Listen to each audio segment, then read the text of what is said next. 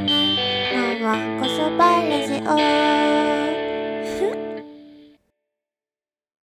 こんばんはこそば鈴木ここねです。今日は3月10日金曜日。第62回目のわんこそばラジオ最後まで楽しんでいってください。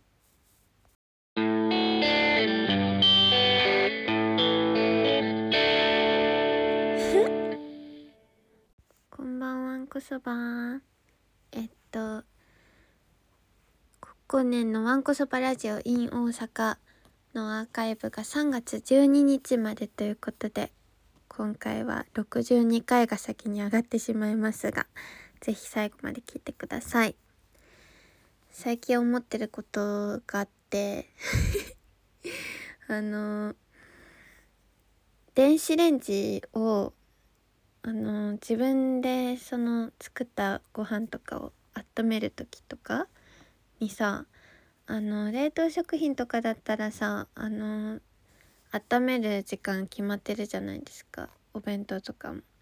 だけど自分で作ったものって決まってないじゃん。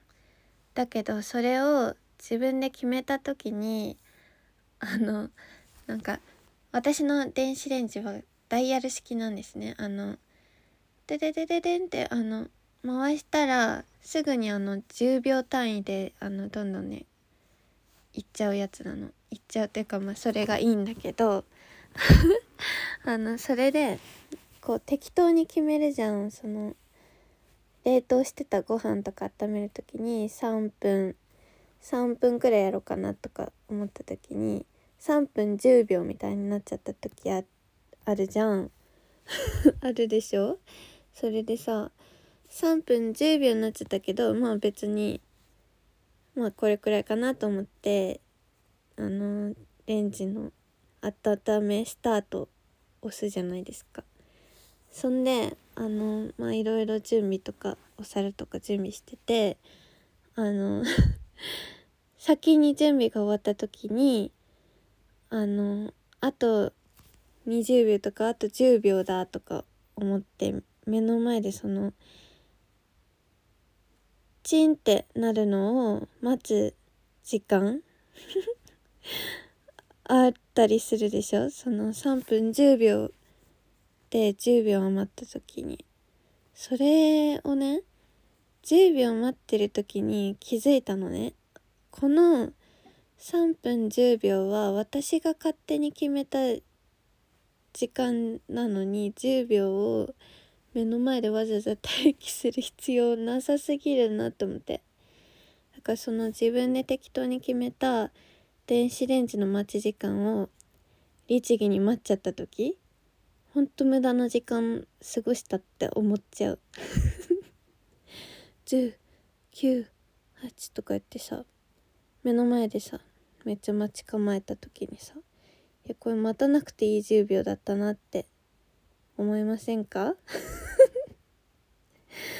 そんなことを考えている日々でした。今週は。あとは何ですかね？映画映画をまあ見たね。まあそれはフィルマークス見てくださいよ。えっとじゃあちょっとあの今日はねお誕生日のライブのお知らせがしたいです。3月12日あと2日っていうかあと1日くらいですね。あの私の鈴木ここねのバースデーライブを下北沢フラワーズロフトさんで、えー、3月12日のお昼に開催させていただきます。えー、っとねオープンが11時で11時15分からスタート。で逆さまとディアココネと私鈴木ココネのソロのライブが見れます。ぜひ遊びに来てほしいです。1年に一度の日なのでぜひ来てください。という気持ちを込めてお便りを読み終わりたいです。今日はね。はい、ぜひ来てください。お願いします。お便りに行きます。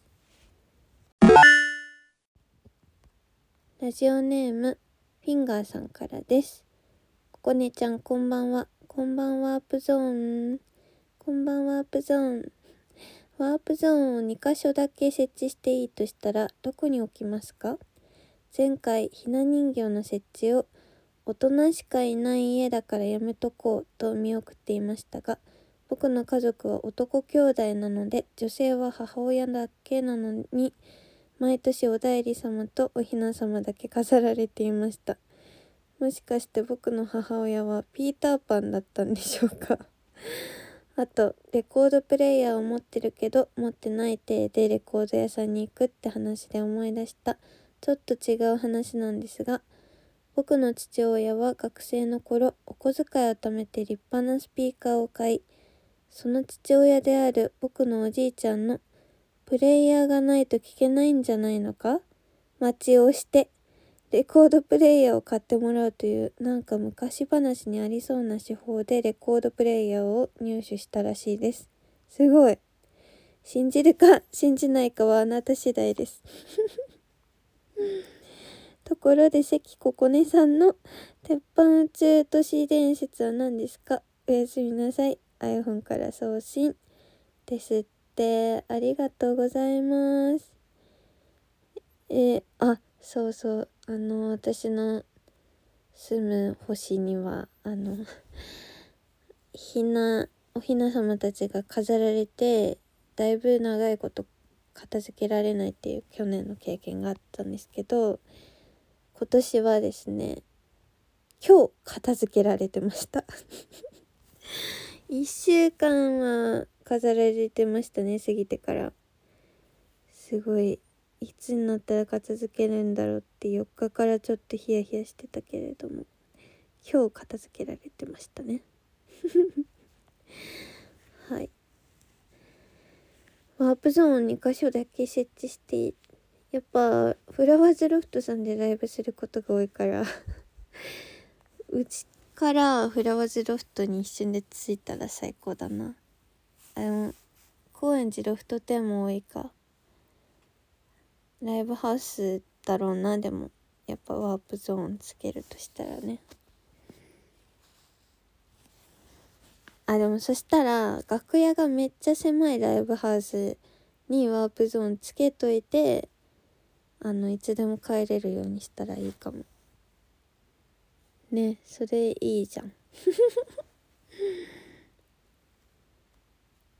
えっとすごいねその方法。プレイヤーがないと聞けないんじゃないのか？街。頭いいですね。そんなの思いつかないし。私本当におねだりができない。兄弟の中で一番おねだり下手だから私が兄弟の中で一番損してると思ってます。はい。鉄板宇宙都市伝説は別にありません。ありません。なんかナショジオ的な番組で前あのすごい宇宙人の話とかピラミッドとかの話をしてるのがすごく面白かったんだよね。宇宙なんだっけなタイトル忘れちゃった忘れちゃったんだけど あのね宇宙人は本当に存在しているのだろうかみたいな感じで始まってそんで途中であのねなんか宇宙人に誘拐されたおじさん誘拐されたことあるおじさんがあのインタビューみたいに答えててあの存在してるのかどうかから始まったんだけどその誘拐されて2週間くらいあの失踪っていうか帰ってこなかったおじさんが帰ってきたみたいな話でおじさんから話を聞いてってのねその本人の。であのなんか宇宙宇宙人に俺は誘拐されてなんかこういうことがあったみたいなのを答えてたのにあのそれをね聞いたくせに最後の最後また宇宙人は本当に存在していると言えるのだろうか みたいな感じで終わっていったのその番組が。いやでもそしたらそのおじさんが誘拐されたって言ってたじゃん。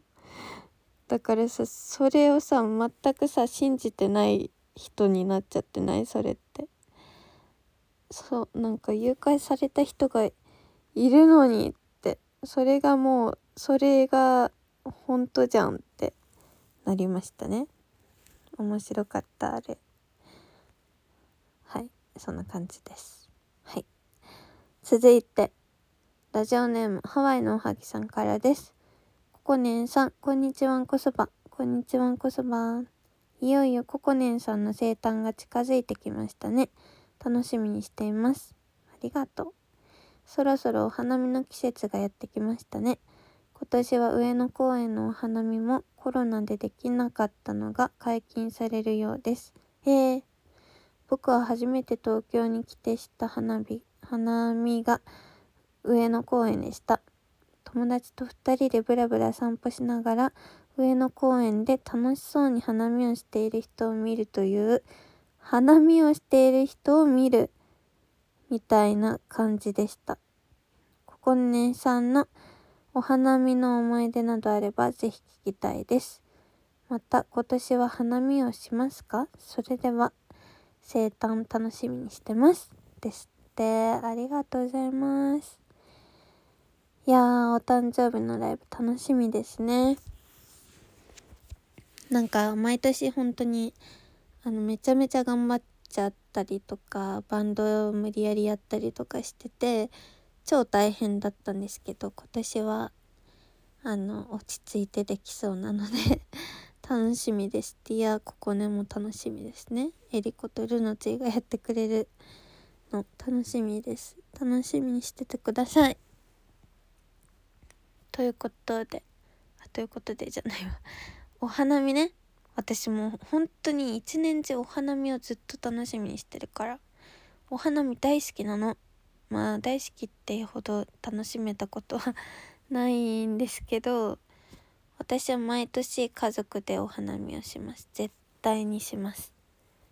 私の家はあのお花見を毎年するんだけど夜桜がメインであのみんなみんなで美味しそうなものを買って集まってそれで夜桜するっていうのが結構定番です。小さい時から。